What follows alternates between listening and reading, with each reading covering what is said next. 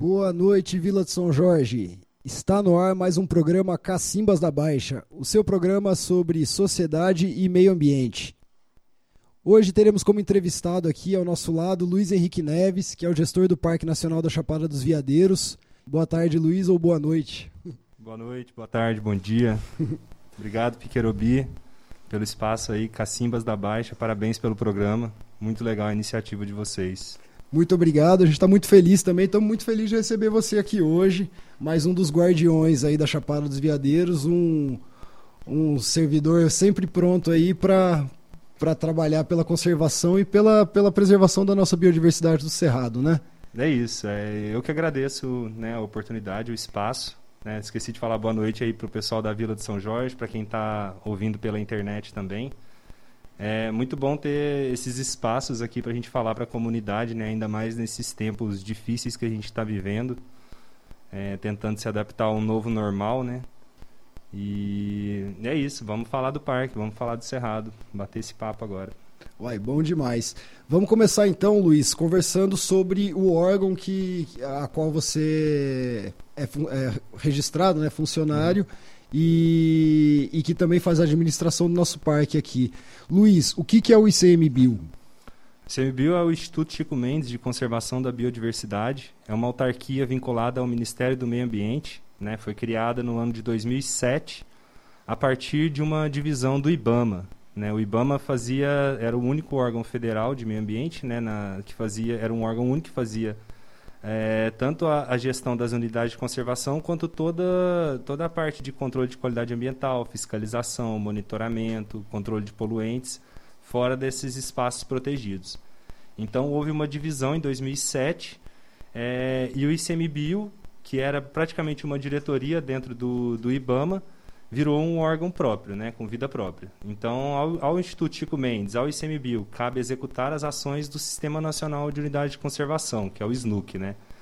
Então, o ICMBio pode propor, implantar, gerir, proteger, fiscalizar e monitorar as unidades de conservação que são instituídas pela União, né, as unidades de conservação federais, e ainda pode é, fomentar e executar programas de pesquisa, proteção, conservação, é, preservação da, da, da, da, natureza, conservação da biodiversidade, exercer o poder de polícia ambiental, executar programas de, de uso público, né?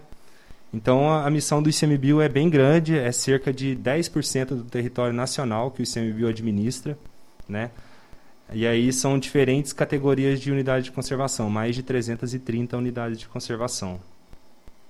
Entendi, bacana. Então o ICMBio ele é um órgão vinculado ao, ao Ministério do Meio Ambiente que regula a, e, e, coordena as unidades de conservação, é isso mesmo? É isso, faz a gestão do, das unidades de conservação e os centros de pesquisa também. Né? O ICMBio tem centro de pesquisa de, sobre é, anfíbios e répteis, sobre primatas, carnívoros, sobre o Cerrado, que é o CBC, né, que atua bastante aqui com a gente.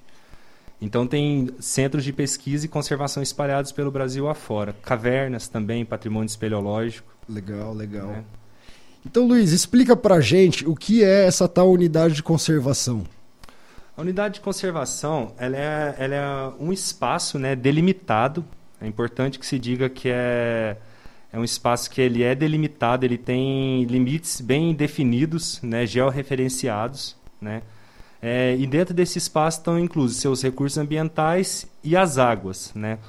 O, espaço aéreo ele não faz parte, né? E o subsolo ele é protegido ali. E aí dependendo da categoria de unidade de conservação, como um parque nacional, que é uma unidade de conservação de proteção integral, que não pode ser feito uso direto dos seus recursos, então o subsolo ele fica ali sem ser utilizado. Né? Em outras categorias de unidade de conservação, como uma área de proteção ambiental, você pode ter mineração, pode ter agricultura, pode ter monocultura, inclusive, pode ter uso de agrotóxicos. Isso tudo é feito de forma regulada, mediante um zoneamento, né? Então, as unidades de conservação elas têm que ser instituídas por um dos entes do poder público, né? ou por particulares, no caso de reservas particulares do patrimônio natural, as RPPNs. Então, podem ser criadas por decreto pelo governo federal, governo estadual ou governo municipal. Né? Então, quando ela é criada, ela tem um regime de administração. Tem que ter um órgão que vai fazer a gestão o planejamento, o manejo, o monitoramento, a fiscalização, desenvolver atividades de visitação, de pesquisa, criar um conselho, né? Então, cada categoria de unidade de conservação, ela tem determinadas garantias de proteção, né? Que vão da, das, do ser de uso sustentável, que, em que é feito um zoneamento e se pode ter atividades econômicas, até uma reserva biológica, uma estação ecológica, que elas são criadas para preservação como, como a natureza está ali, né? E só um detalhe que eu acabei esquecendo de falar, o ICMBio ele tem como, como missão proteger o patrimônio natural e promover o desenvolvimento socioambiental. Então a questão humana, a questão do homem, que é o homem quem cria unidade de conservação, o homem quem inventou esse sistema todo, quem acredita que unidades de conservação existam para conservar a natureza para futuras gerações, né? É, é, um, é, uma ideia meio torta, assim, se for ver o que, que, era realmente necessário. Deveriam ter espaços, unidades de produção, unidades de moradia. E o restante deveria ser conservado, e não o contrário. O né? contrário. A gente está cercando a conservação, sendo que deveria cercar quem causa degradação. É, né? faria todo sentido. E limitar as atividades a essas áreas. Enfim, quem sabe a gente não evolui para isso, né? Um dia. Quem sabe. E Luiz, você falou sobre o uso direto e o uso indireto dos recursos. Você pode esclarecer para a gente o que é o uso direto e o uso indireto dos recursos? O uso direto é aquele que envolve a coleta e o uso comercial ou não dos recursos naturais. Então, por exemplo, um extrativismo, né, coletar uma castanha, né, como é feito nas reservas extrativistas, a pesca dentro dessas reservas também é, é, um uso direto. Você retira o recurso natural ali do, do meio ambiente e usa diretamente. É, então a, a, agricultura é um uso direto. Né? Você, tá, você tem que às vezes remover vegetação natural para plantar. A legislação permite que seja feito isso em determinados percentuais. Então, numa unidade de conservação de uso sustentável em que o uso direto é permitido, então você pode ter essas atividades. E o uso indireto é aquele que não envolve consumo, coleta, dano ou destruição dos recursos, como por exemplo a visitação. Você Turismo, visitar uma sim. cachoeira, né? não é porque você tomou um banho e tem alguma aguinha ali que for colada que você está fazendo um uso direto. Ali é um uso indireto. Você não está explorando de forma retirada ali da natureza, do, daquele espaço, daquela unidade de conservação, aquele recurso. Perfeito. É, Luiz, retomando uma entrevista que fizemos há uns dias atrás aí com, com o Tatagiba, né, que foi o teu antecessor aí na, na gestão do Parque Nacional, o, o, o, Fernando Tatagiba conversou com a gente sobre a fragilidade, sobre a magnitude, né, o, o tempo que o Cerrado demorou para ser criado e ao mesmo tempo sobre a fragilidade de determinados ecossistemas, né, de determinados de ter, determinadas relações que compõem aí é, a vida no Cerrado. Então, sabendo dessa dessa idade e sabendo também dessa fragilidade do bioma, qual é a relevância de termos uma unidade de conservação como um parque nacional, né, de, de proteção intensiva e integral, em uma paisagem como a Chapada dos Veadeiros e dentro do bioma cerrado? É, Tatagiba é professor, né? Deve ter explicado aí bastante sobre as origens do cerrado, como que foi evoluindo o bioma ao longo dos anos e tudo mais. Então, tintim por tintim. Imagino que sim. É, então, assim, a Chapada dos Veadeiros, essa região, há, há muitos milênios, há, há milhões de anos talvez, ela é uma região que, pela sua localização, ela serve de refúgio durante as variações climáticas, né? Então, o, o, limite do bioma cerrado ele vai mudando ao longo dos milênios, ao longo dos milhões de anos. Ele vai sendo indo um pouquinho mais para leste, um pouquinho mais para oeste, para norte, para sul. E a gente está no meio aqui do cerrado, no Planalto Central, a região mais alta aqui do, do Planalto Central.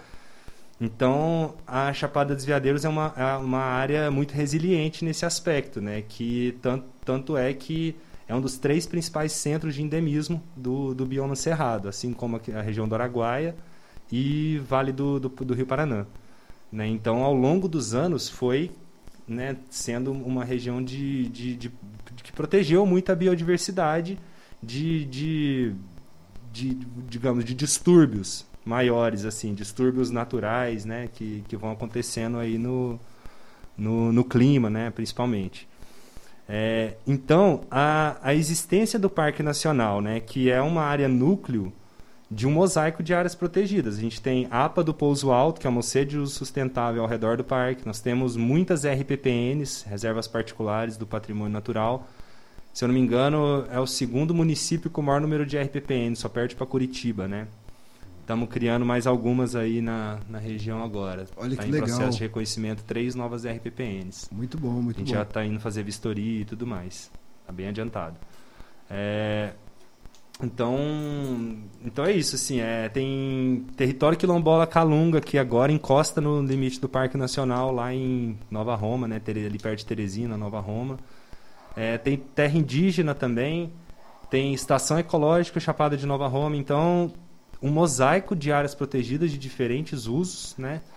E tendo o Parque Nacional como zona núcleo, né? É zona núcleo da Reserva da Biosfera do Cerrado, é, tem o título de patrimônio, de, de patrimônio Natural da Humanidade pela Unesco, né? Então a relevância do Parque Nacional da Chapada dos Veadeiros, tanto para a região quanto para o Cerrado, ela é inestimável, assim, não, não, é possível atribuir um valor a isso, o que, que isso representa em termos de conservação da vida e dos recursos naturais, principalmente a água, né, que boa parte do Brasil né, se beneficia da água que é protegida aqui nas nossas nascentes. Muito bom, muito bom. É, Inclusive, queria mandar um grande abraço aqui para a professora Joaninha, né, para Joana Paula Sanches, da, da UFG, que além de todas essas unidades de conservação que o Luiz citou, agora a Chapada dos Veadeiros está no processo de, de regulamentação aí para que nos tornemos mais uma unidade de conservação, que é o Parque Geológico, não é isso, Luiz? É isso, a Joaninha, querida amiga, né, parceirona nossa aí, está fazendo o inventário geológico aqui do, da região para futuramente, é um processo longo, né, demora alguns anos aí, talvez um pouco menos de 10 anos, se tudo correr bem, para transformar o Parque Nacional, acredito, não sei dizer agora se seria só o Parque Nacional, acho que teriam outras áreas fora, isso eu não, não consigo saber agora. É, num geoparque, que é mais um título da Unesco, né? Então, isso traz muita repercussão positiva, né? Porque o, os visitantes estrangeiros, eles buscam os sítios do patrimônio para visitar, né? Então, isso traz um turismo de qualidade para a região, coloca a Chapada ainda mais na, né, no nome da Chapada dos Veadeiros no mundo todo. É uma região conhecida no mundo todo por quem é ligado nessas questões de conservação. Então, é isso, a gente tem esse tá acompanhando esse trabalho aí da Joaninha e espera ser agraciado com esse título aí no, nos próximos anos. Então, boa sorte para a Joaninha aí. Próxima pergunta, Luiz, já vai nessa direção da, da sensibilidade do bioma e, e da importância da pesquisa para que a gente possa conviver com esse bioma sem destruir. Então, Luiz, existe pesquisa dentro do PNCV? Existe, existe sim. O PNCV dos parques do Cerrado é o terceiro com o maior número de pesquisas. Né? A grande maioria das pesquisas são sobre plantas, mais da metade, seguida de vertebrados terrestres, né? principalmente anfíbios e aves. É, e aí o restante, maior parte de invertebrados. Né? E, e Uh, a gente tenta, na medida do possível, dar o maior apoio possível para os pesquisadores, né, que vêm das universidades, vêm com bolsa, às vezes vêm sem bolsa, né, então a gente tem alojamento, né, muitas vezes a gente ajuda no deslocamento também, apoio com, com brigadista, você sabe se é brigadista, você já deu apoio para atividade de pesquisa. Com prazer. Né, então, é, já sei que a questão do fogo é pergunta aí já já também. Então, adiantando, a gente começou de 2017 para cá né, a, ter, a aumentar o número de pesquisas sobre fogo na unidade. Né, a resposta ao fogo das plantas, como é o impacto do fogo sobre é, recursos hídricos. Né, é, a gente tem agora uma pesquisa também em andamento. Já falei da pesquisa da Joaninha, do Inventário do Patrimônio Geológico, uma outra pesquisa grande que a gente tem é da UNB, da UNB Cerrado, que é de ecologia e conservação de mamíferos de médio e de grande porte né, no Parque Nacional. E aí a gente tem várias câmeras traps instaladas pelo parque que volta e meia conseguimos capturar, capturar assim a imagem de uma de uma onça parda, de anta, de veado, de lobo. Olha que legal. De diversos animais de médio e grande porte. Isso em que região do parque? Na, as câmeras ficam nas trilhas de uso público e nas estradas, né? Tanto estrada da região dos alojamentos, ali onde fica a brigada, uma área mais administrativa. A estrada do Mulungu, ali atrás do Morro da Baleia, atrás do Jardim de Maitreya, que é uma zona que não tem muito movimento, né? Sim. E, e que vai dessa zona que tem pouco movimento até a zona que tem mais movimento, que é onde tem visitante. Então, nas trilhas também a gente tem, tem essas câmeras instaladas, né? Para ver, a, poder comparar, né? Olha, boas notícias, boas notícias para nossa fauna, boas notícias para nossa flora aí. É, Luiz, você falou sobre, sobre o fogo, né? Sobre as pesquisas que, que vêm aí nessa engajadas nesse assunto que é tão importante aqui no Cerrado, que é o fogo. É, hoje o, o, parque ele realiza o manejo integrado do fogo, né? Como o Marcelo falou com a gente aí na, no, alguns programas atrás. É, e a gente entendeu essa, essa importância estratégica do, do, do, MIF. E qual é a importância do MIF dentro do PNCV para se mudar o regime de fogo, para se pensar em regime de fogo?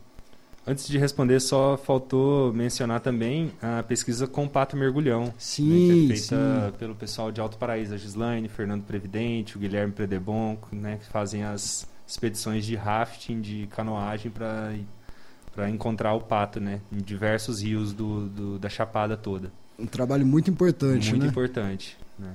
Fundamental. É, então, o MIF, você falou uma expressão que é o início do MIF, que é o regime do fogo. Né? É mudar o regime do fogo. O que é o regime do fogo? O regime do fogo é basicamente a, a frequência com que acontece o fogo, né? o tamanho de área atingida, né? É, a época do ano em que esse fogo acontece, os danos causados, né? E deixa eu ver agora, faltou mais um fator que eu não estou lembrando agora. Mas basicamente nosso regime de fogo era grandes incêndios, né? Consumindo grandes extensões de território do Parque Nacional e fora do Parque Nacional a cada 3, 4, 5 anos, né? É, com alto dano à vegetação sensível ao fogo. Marcelo explicou aí né, o que, que é vegetação sensível, vegetação tolerante, adaptada. Então, é, ao longo do, dos anos, a história do IBAMA, do ICMBio, sempre foi muito da política do fogo zero, né, da gente correr Sim. atrás do fogo. Sim. Ficar aí de agosto até outubro, no, meados de novembro, tentando apagar incêndio. Né? Evitando qualquer tipo de fogo em qualquer época do ano. Então o fogo era visto como uma coisa ruim necessariamente. Então o MIF ele, ele busca é, um olhar, uma abordagem mais, uma perspectiva maior sobre o fogo, né? Não só olhar para incêndio, não só correr atrás do fogo, não só trabalhar para o fogo, mas fazer o fogo trabalhar para a gente. Claro. O fogo ele faz parte do cerrado muito antes da existência do, do, dos hominídeos. Existem registros de fogo no, no Cerrado de 4 milhões de anos. Né? Então, é muito, muito, muito antes do ser humano chegar. Né? Inclusive aqui no nosso Cerrado. Sim. Né? Nas nossas savana, na savana brasileira. Então, o MIF, ele busca, o manejo integrado do fogo, ele busca é, incorporar né, essa visão do fogo, do fogo aliado, que o fogo pode ser uma coisa boa, se bem manejado. Né? O MIF não tem uma expectativa de acabar com 100% dos incêndios. A gente sabe que isso não vai acontecer. Né? Precisaria, sei lá, o que, que precisaria acontecer para pessoas pararem de colocar fogo na beira da rodovia, por exemplo. Né? É, porque é o que acontece. Né? No período de, de seca, no auge da seca, não tem raio. Raio é a única causa natural de fogo no Brasil. Né? Então, só Essa... para entender, Luiz, todos esses incêndios pelos quais a gente passa, eles são incêndios causados pela ação humana, eles não são naturais. Nem todos. Tem o fogo de raio também, né, que é o que eu ia falar agora. Ele, ele ocorre, muitas vezes, o, o, o, incêndio causado por raio, ele é perceptível no começo da temporada das chuvas, no final da temporada seca, como aconteceu ano passado. Estava né? chovendo na Chapada, dentro do parque, em algumas áreas, não estava chovendo, mas estava caindo raio.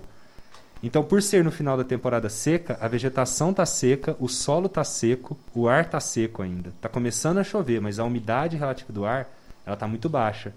Então, o, o incêndio se propaga e a gente tem que combater esse incêndio também, porque se esse incêndio entra dentro de uma mata de galeria ou numa mata de nascente, ele vai destruir essa mata, ele vai consumir a turfa, aquela vegetação, aquela, aquela a parte subterrânea, né, que atinge aí as partes vitais das plantas. É um incêndio muito danoso.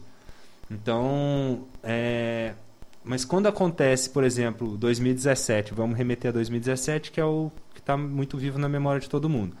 Foi no auge da seca, eram quatro anos aí de, de déficit hídrico, né, chovendo muito abaixo da média na região inteira durante quatro anos, que culminou num, naquele, naquilo que aconteceu em 2017. Então, é, foi feita a perícia da Polícia Federal e se comprovou ali, foram diversos pontos que foram que houve tentativa de se colocar fogo na beira da estrada, só que tinha acero, o fogo não propagou. Tentaram colocar fogo dentro do acero, não propagou.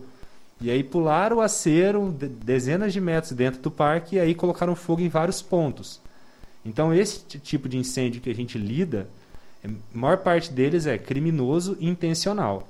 Sim. Né? E tem também o criminoso acidental, que é vai fazer uma fogueira, não apaga, vai colocar fogo para renovar um pasto e não olha para depois do que tem depois do morro, coloca o fogo, vira as costas, renovou meu pasto. Problema de que que tem lá para frente, a pessoa não olha mais, né? Então, quando vai colocar fogo para nascer plantas que vai ser usada para coletar e vender como artesanato lá na feira da Torre em Brasília. Sim. Tem o caçador também que coloca para vir a rebrota, o veado, a ema vem comer a rebrota, o caçador está ali esperando, né? Então tem uma série de motivações. Tem o piromaníaco também, que é o maluco que coloca fogo sem motivação. Tem isso também.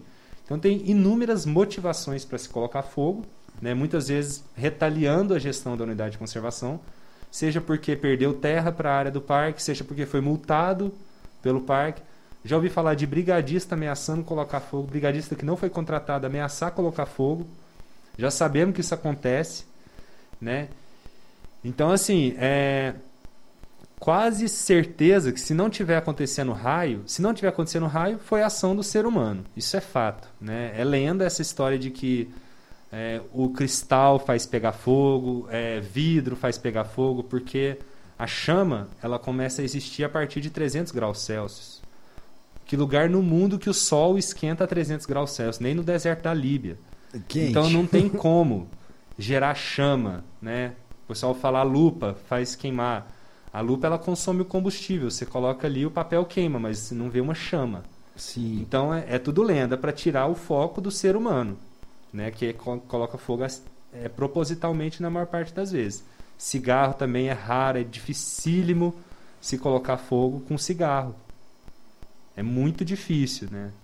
Então, assim, quem coloca fogo é quem tem a intenção de causar destruição, de causar dano, de fazer brigadista trabalhar dias e noites sem parar, de fazer recurso ser gasto nisso. Então, tem muita motivação para as pessoas colocarem fogo.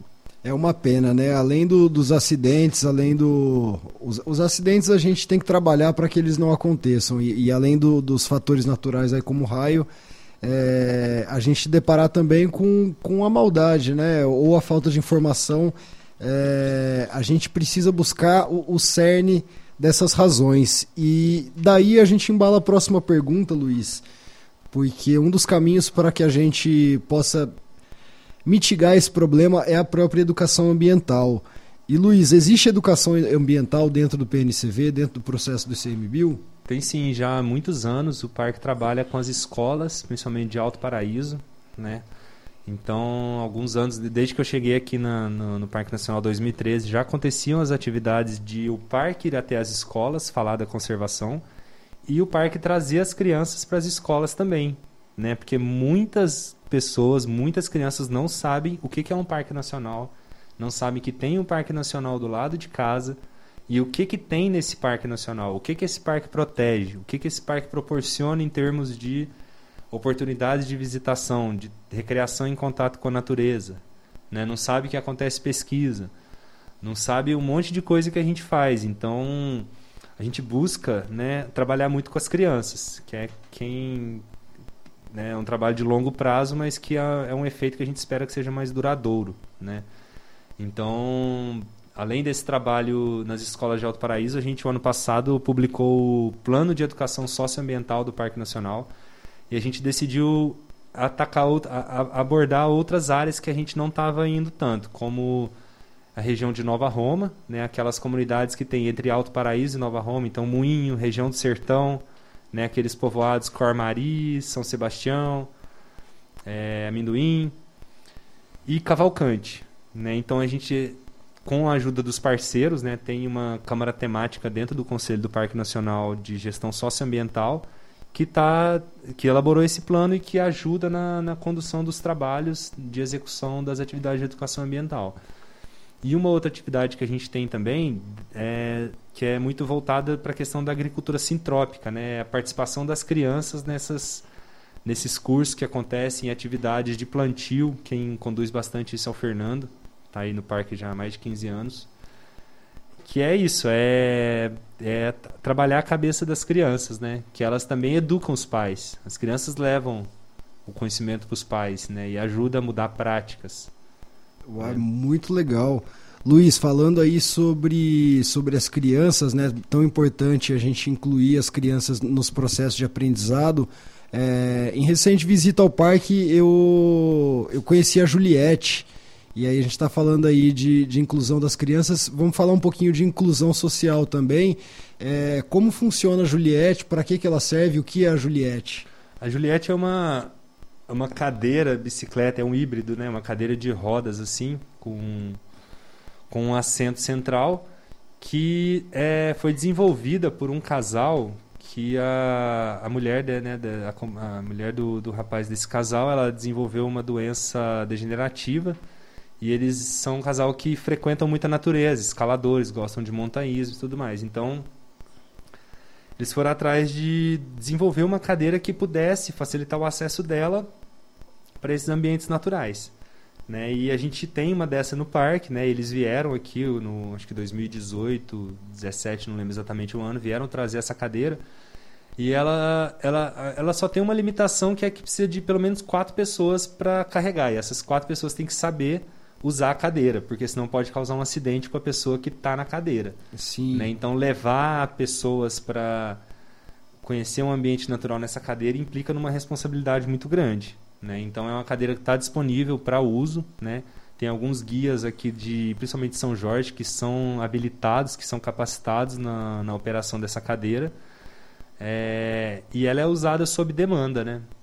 Se alguém quiser pedir para usar, a gente indica os condutores que fazem esse serviço. Muito legal, uma notícia bem interessante aí, importante pensar na, na, inclusão de todos, né? Uma unidade de conservação, ela deve servir a todos. Muito legal saber que existe essa preocupação aí. Vamos para mais um intervalo musical, daqui a pouco de volta com o Luiz Henrique Neves, hoje no programa Cacimbas da Baixa. Só fazendo uma recapitulação aí, a gente já conversou sobre o que é o ICMBio, o que é uma unidade de conservação e qual é a importância da gente, a importância da gente ter uma unidade de conservação aqui na Chapada dos Veadeiros, né, nesse bioma que é o Cerrado.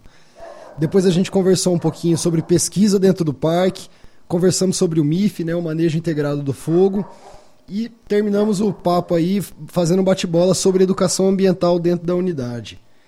É, agora, Luiz, eu vou entrar num tema delicado com você, que é a recente expansão do parque.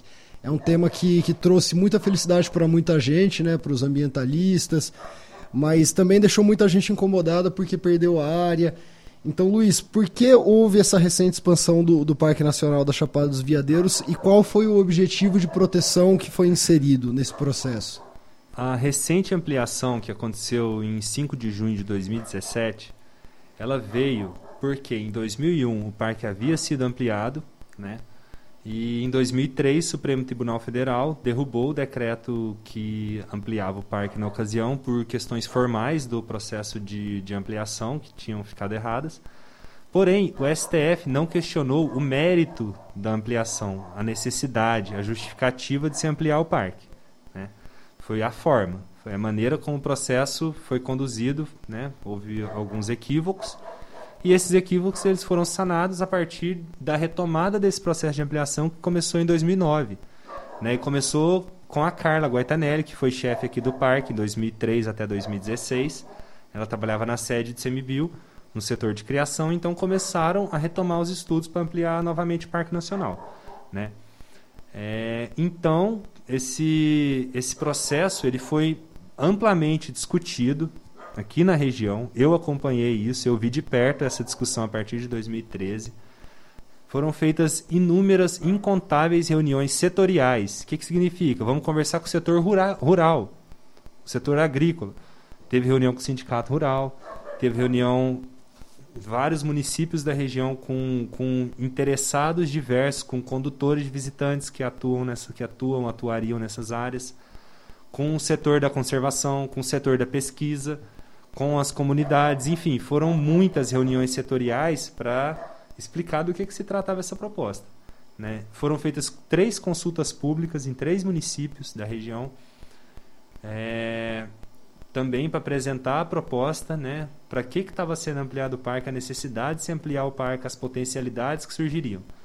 Então, depois de muitas idas e vindas, já com uma certa desesperança de que fosse realmente ser ampliado, a gente foi surpreendido em 2017 falando, ó, o processo está na mão do, do Temer já, já está pronto para assinar. Todo mundo ficou naquela expectativa até o, o dia do, da, da, né, o dia do meio ambiente que foi anunciada a ampliação do parque. E a ampliação ela vem com os seguintes objetivos, né? Aí retomando a, que, que o Tatagiba apresentou, ele falou das fisionomias, né? Sim. Então começa com o primeiro objetivo de aumentar a representatividade de ambientes protegidos. Então dá um exemplo, mata seca, que é uma mata que é super frondosa e verde na época das chuvas, ela fica parecendo que está morta na seca. Não tinha dentro da área antiga do parque. Sim. Não tinha mata seca.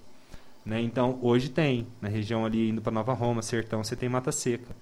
Né? Você tem mais veredas dentro do parque, você tem mais campos rupestres, você tem mais é, é, cerrado estricto senso, cerrado ralo, você tem mais cerradão.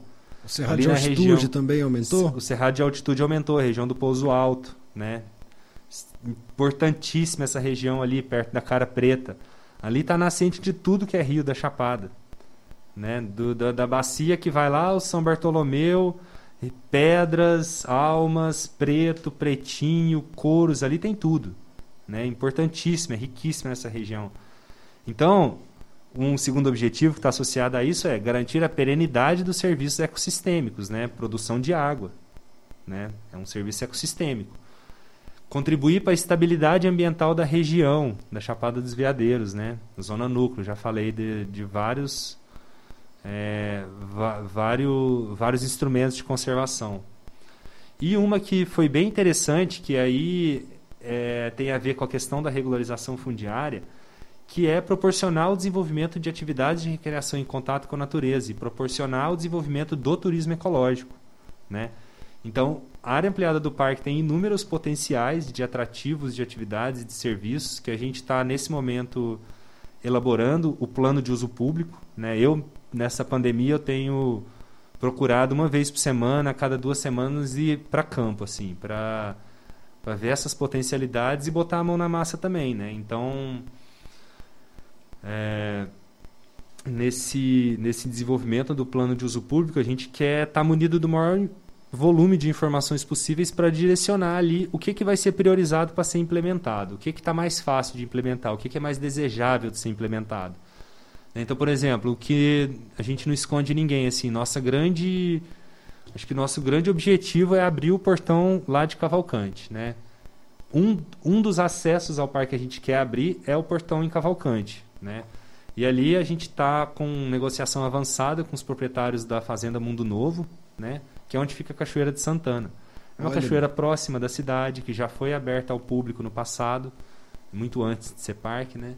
É, tem potencial para atrair diversos tipos de público, como você falou. A gente trabalha para atender todos os perfis de público, diversificar as oportunidades de visitação, né, de forma que um cadeirante ele possa visitar o parque, ele que não tem a oportunidade de se locomover dentro da cidade, que é cheia de limitações, ele pode visitar um parque e tomar um banho de rio. Olha e a gente quer oferecer também a oportunidade para o ciclista que quer andar 300 quilômetros. A gente quer oferecer oportunidade para aquele caminhante que gosta de andar sozinho 40 quilômetros num dia. Queremos oferecer oportunidade para os escaladores de aventura que gostam, que quer ir lá no Morro do Ministro e fazer uma escalada que, se acontecer alguma coisa, é, é o direito da pessoa de se colocar em risco ali, entendeu? A gente quer oferecer atrativos que as pessoas vejam aglomerações, porque muita gente se sente segura vendo muita gente dentro de um parque nacional. Sim. Então tem todo tipo de visitante, todo tipo. Ninguém é igual a ninguém. Todo visitante é único. Então, nossa pegada é preparar ambientes para que essas pessoas tenham experiências, né? Então, a questão fundiária é base disso. Como que a gente vai abrir um, um portão na terra de alguém? Foi criado o parque, foi ampliado o parque, mas a posse e o domínio da propriedade continuam sendo particulares, até que se indenize, até que se faça justiça, essa pessoa tenha a desapropriação concluída.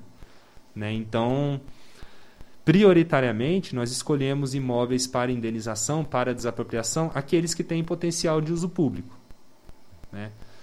Em segundo lugar, aquela, aquelas áreas onde é necessário que o ICMBio tenha a posse e domínio para fazer a proteção. Lembrando que questão de fogo e de fiscalização nós podemos fazer em todo o Parque Nacional. Né? Então a gente pode entrar em propriedade privada para fiscalizar, se houver indício de que está acontecendo alguma coisa errada. Agora, a gente não pode abrir uma cachoeira numa propriedade particular que já é o uso indireto, já não é a proteção, já não é o objetivo primordial de proteção. Né? Então, é, é, uma agenda que ganhou corpo, ganhou prioridade, escala aqui no Parque Nacional desde 2019, que a gente recebeu uma técnica que é a perita fundiária, que é a Ludmilla. Né? Então, por iniciativa do Parque Nacional, pelo parque ter ido atrás dos proprietários e falar, olha, é assim, é assim, assado que se faz uma desapropriação. É possível fazer. Você quer? Apresente para nós os documentos. São esse, esse, esse documento tem que apresentar. A gente vai fazer isso, isso isso. Demora um tempo assim. Então é a transparência na fala, que é uma questão muito sensível, né? A gente tem que a gente está lidando com um apego muito grande que as pessoas têm pela terra. Então é legítimo que as pessoas não gostem da existência do Parque Nacional. Nem todo mundo está pensando em daqui a 200 anos como é que vai estar tá o estado da região em 200 anos, é a terra das pessoas e é, isso é legítimo. A gente tem que levar isso em consideração, né? Então, é, é isso, tem que levar esse aspecto emocional em conta porque é um processo lento, é doloroso, né? Você desapegar de um do que é seu ali. Mas muitas vezes as pessoas se convencem do bem maior que elas estão proporcionando, né? Ao toparem vender amigavelmente suas terras para a União né? Porque sabem que ela vai ser bem cuidada. Elas veem a gestão do parque, veem o que a gente tem aqui, sabe que a gente, apesar de todas as limitações de recursos, né, financeiros, materiais e humanos, que é a dedicação para que seja cumprido o objetivo de conservação, né? Então é isso, assim, a questão fundiária eu não posso nem ficar falando muito, porque gera muita expectativa e eu estou tratando de dados pessoais, Sim. Né, de outras pessoas. Então, é isso, assim, em termos de priorização, é o que a gente tem buscado fazer, áreas onde tem atrativo turístico que a gente possa abrir para o maior número de pessoas possível. Bom, vamos desejar boa sorte aí para o ICMBio e para a gestão do PNCV, porque realmente é necessário muita, muita sorte aí, muito trabalho, porque realmente é um trabalho muito árduo, né? Eu, eu acredito plenamente em você, Luiz. É, Luiz, a próxima pergunta que eu ia te fazer era sobre os planos de inovação para os próximos anos em relação a novas trilhas, novas opções de passeio. É, mas você fez um pequeno brief aí, se você puder falar um pouquinho mais Posso? especificamente. Só lembrando aí que mandaram um recado para você aí que o pessoal tá pedindo a área de nudismo aí, mas é rapidinho. Eu sou totalmente favorável ao naturismo. Eu acho que deveria ter mesmo um atrativo só para isso é, ou que seja alguns dias na semana no Parque Nacional, mas enfim, eu sou favorável, tenho meu aval, tenho meu apoio. E essa pessoa, se quiser nos ajudar a desenvolver essas atividades, porque é importante ter o conhecimento específico dessa prática. Sim, né? sim. O, que, que, o que, que deve ser feito, o que, que não deve ser feito pela gestão para oferecer um atrativo. Eu tenho até alguns atrativos, alguns pontos hoje no parque que não são visitados, que para mim são ideais para isso. Lembrando que o naturismo, gente, é uma cultura muito antiga e, e, é um processo, uma filosofia de vida muito séria, não, não é bagunça, não é todo mundo pelado na cachoeira. Existe uma fundamentação teórica e filosófica por trás disso, né, Luiz? Com certeza, que está totalmente ligado ao, ao propósito de existência de um parque nacional. Por que, que existiram os parques nacionais lá nos Estados Unidos no século XIX, né? Hum. Então, assim, era para ter esse resgate, né, existia um avanço da colonização para as áreas naturais. Então, foram preservadas áreas para que a gente pudesse ser bicho, para que a gente pudesse ser humano e não essas máquinas né, que fica alimentando o sistema que a gente é. Né? Então, é, muito do propósito de existência do Parque Nacional é a liberdade, é o, é o direito ao risco, é o direito de se colocar no, no, no, de resgatar a sua ancestralidade, o tempo que a gente era caçador-coletor, antes da, da Revolução Agrícola, antes da gente se assentar em, em cidades, antes da gente se fechar na gente mesmo. Né? Então, tem tudo a ver assim a questão do naturismo e parque nacional. Ao meu ver, assim, minha opinião é totalmente favorável. Muito legal. É, e aí você pode fazer um briefzinho aí de, ah, do que locais, mais né? isso. Tá. Então assim, o que, que a gente tem feito hoje na prática, assim, que é o que está mais avançado, né? É a abertura do Mirante das Fiandeiras, né? A Fenda das Fiandeiras, que foi inclusive a partir de um trabalho que muitas pessoas aqui da vila, assim, eu vou tentar citar alguns nomes, mas me desculpe aí se ficar faltando alguém. Que eu sei que teve Patrícia, teve Caio, teve Nalu, teve o Cleiton, teve Alex, que foi muitas vezes também. É, aí não devia ter falado o nome porque eu acho que eu já estou esquecendo de várias pessoas, assim, vários parceiros e amigos que foram estimulados a, galera, vamos lá, vamos coletar dados, fiandeiras e capela, a gente quer abrir esses locais. Inclusive o próprio quer... André, né, que é funcionário do ICMBio e também está ativamente participando desse processo. Isso, né? agora eu e o André a gente está indo mais para o campo, assim, a gente tem ido praticamente toda semana, estamos marcando a trilha, que vai ser uma variação das sete quedas. Né? Legal, legal. Então o visitante vai estar tá lá, vai caminhar de São Jorge até o camping num dia, no outro dia ele vai lá no Mirante das Fiandeiras, numa trilha de mais ou menos 9 quilômetros, e de volta. Né? A gente já marcou boa parte da trilha, boa parte do caminho a gente já encontrou no meio daquele rupestre terrível de andar ali. A gente achou um caminho muito bacana. Então, assim, tamo, eu também estou pessoalmente empenhado nisso daí, né? Para ir lá, botar marcação na trilha e para abrir essa trilha. É, uma outra que a gente. Amanhã eu estou indo lá para a capela conversar com o Zezito ali. É, a gente está botando uma carga grande na, na abertura, reabertura, nesse resgate da trilha Capela São Jorge. Capela era um povoado irmão de São Jorge no passado né, que ficou sem um acesso ao parque e foi morrendo. Está morrendo aos poucos, a gente não quer deixar isso morrer, essa história morrer. Né, então amanhã cedo eu estou indo lá com o André para continuar um processo de negociação para ter uma garantia de acesso dos visitantes até o limite do parque. Eu preciso garantir que o proprietário não queira de um dia para o outro, vendeu a terra, acordou com dor de cabeça, acordou de mau humor, fecha o acesso ao parque. Isso nós não podemos deixar acontecer. Claro, claro. Né? Então, dentro do parque, é uma área que a gente pode trabalhar. Fora do parque, eu preciso ter o proprietário do nosso lado. Então, amanhã estou indo lá conversar com o Zezito para abrir mais essa frente aí, junto com o amigo João Lino, lá de Cavalcante. Né? Goiás Turismo também, tivemos uma reunião com o presidente da Goiás Turismo, eles querem é, dar mais apoio aqui e aí que eu trago uma coisa que a gente está bastante envolvido há muito tempo também, que é o Caminho dos Veadeiros, essa grande trilha de longo curso nacional, né? E cujo pr primeiro trecho foi a Travessia das Sete Quedas. A Travessia Sete Quedas em 2012, ela começou a ser implementada para ser o primeiro desse trecho, né? O primeiro trecho de uma trilha gigantesca de longo curso, que conecta parque, conecta APA, conecta território Calunga, né? Então a gente pensa em pequenos segmentos e ao longo de décadas aí a gente tem uma trilha nacional, uma trilha de centenas de quilômetros. Daqui a alguns programas a gente vai falar sobre as trilhas de longo curso, que também Legal. é um assunto de grandíssima relevância, principalmente para a nossa região aqui e para outras regiões do país também. Mas fica esse link do Luiz aí. Vamos resgatar esse assunto do, das trilhas de longo curso, porque também é um, um é um produto que atrai muita gente, né? um, um turismo também muito específico, né? Muito específico e, e atrai. É, é, um, é um tipo de atrativo de vanguarda, assim. Ele atrai muita coisa consigo, assim, né? Muitos serviços são criados, muitas novas atividades são criadas. A gente tem um exemplo nos Estados Unidos de trilhas de 3 mil, 4 mil quilômetros, né? Que começaram toda em estrada, né? Estrada para carro, para carroça na época e hoje são 100% single track. Né? Hoje nos Estados Unidos, uma trilha cênica é uma categoria de unidade de conservação que tem APP. As trilhas de longo curso lá tem que ter 30, 10, 15, 20 metros, não sei quantos metros de vegetação na margem. Então, os proprietários rurais ali da região, eles foram vendo os benefícios que se ia trazendo, a qualificação do turismo e começaram a mudar atividades produtivas. Em vez de ter gado, ele vai trazer a trilha para dentro da terra dele. Isso é fantástico, né? Você cria é, corredor de fauna.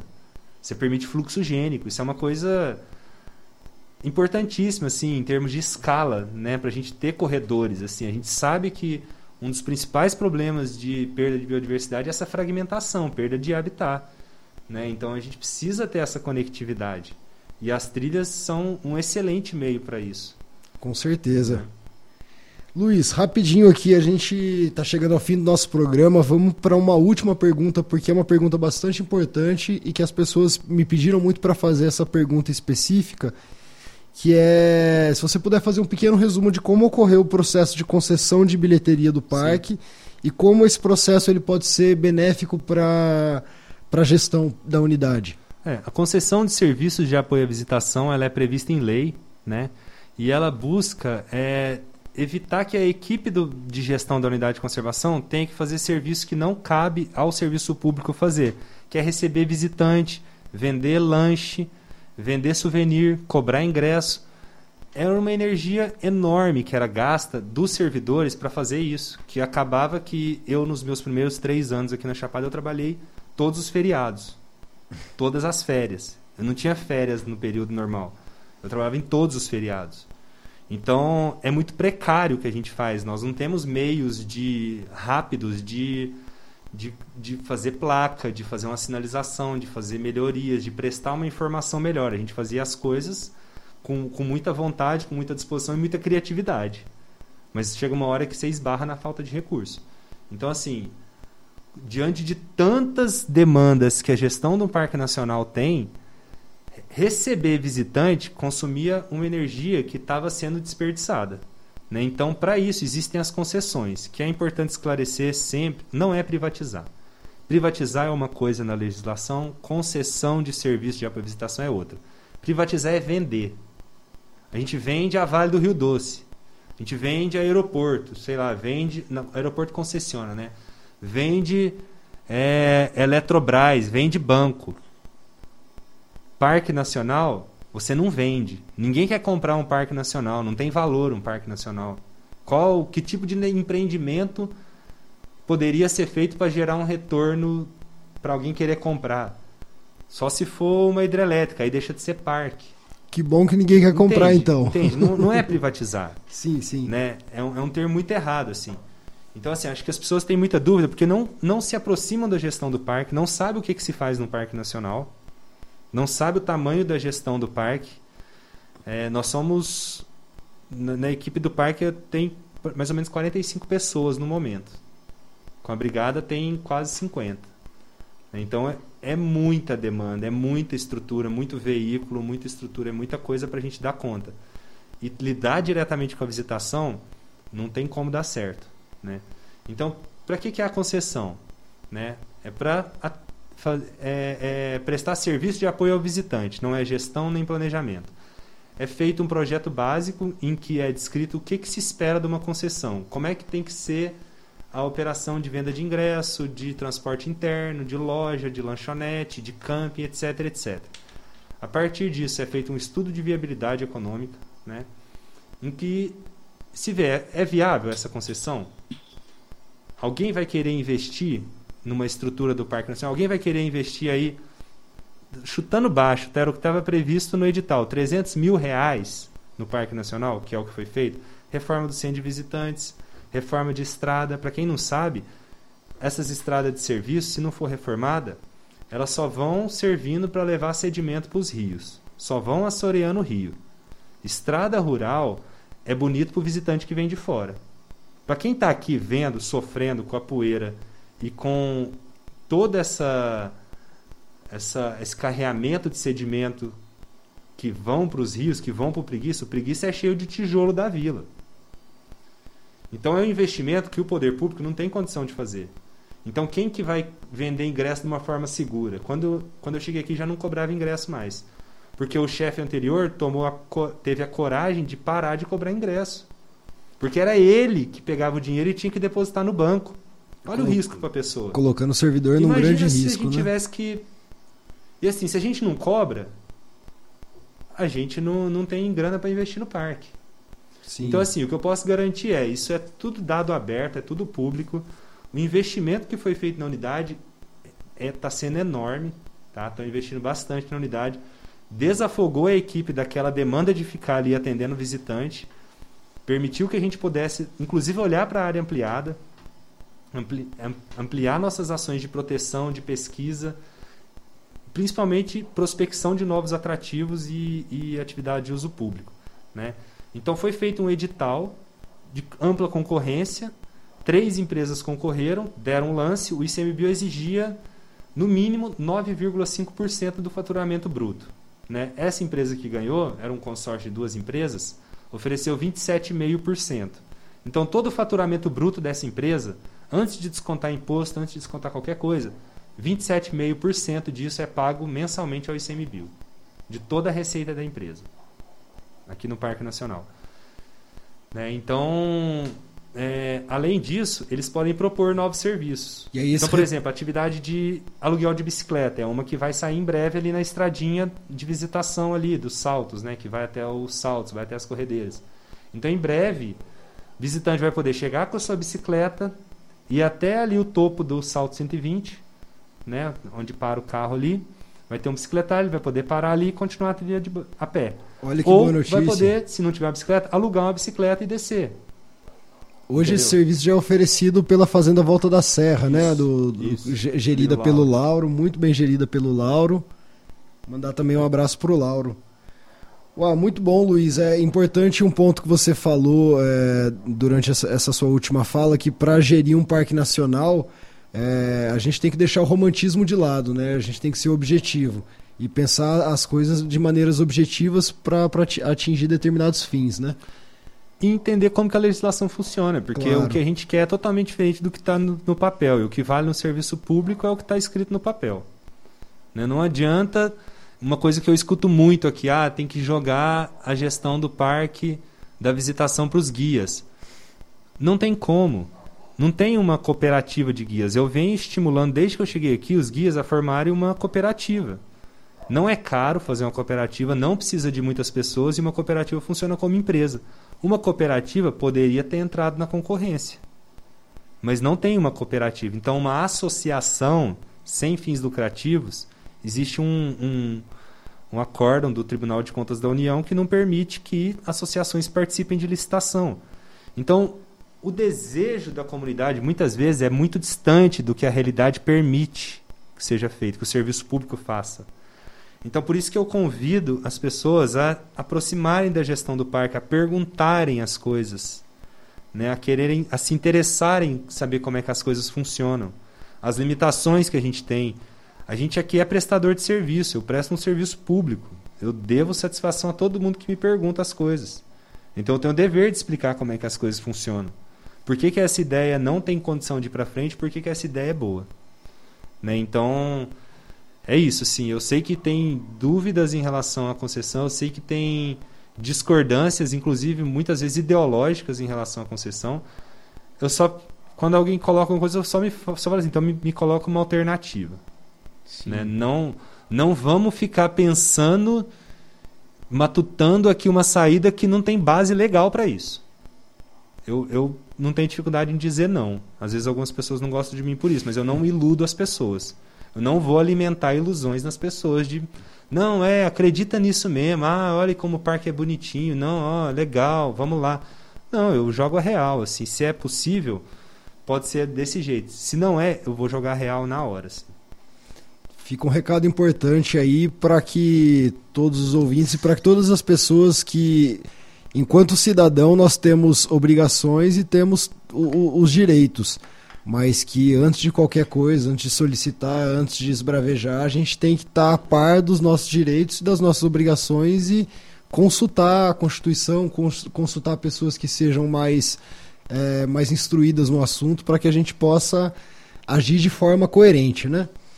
Luiz, eu agradeço demais a tua presença aí, agradeço demais a audiência aí da galera da Vila, Vila de São Jorge, um abraço. Luiz, vou abrir o espaço aí para você fazer suas considerações finais, mandar um recadinho para a galera da Vila. É, não sei, acho que nesse tempo difícil aí que a gente está vivendo, né? A vila é dependente do turismo, dependente da existência do parque, né? É, não sei, transmitir uma força aqui para as pessoas, né? Que que cada um consiga passar por esse momento com o menor número de danos possível, assim, né? É isso que eu desejo, assim, que, que a gente passe por isso com o menor sofrimento possível, porque tá difícil não sofrer. Tá difícil encontrar alguém que tá bem. Eu não tô bem. é isso, assim, eu acho que mas eu não posso reclamar. Eu sou servidor público, né? Eu não dependo do turismo para sobreviver. Meu salário cai todo dia um, então eu não posso reclamar de nada, eu só tenho a agradecer, né? Então é isso, assim, eu desejo muita luz e muita paz e força, serenidade para a gente sair dessa juntos aí e sair melhor disso tudo.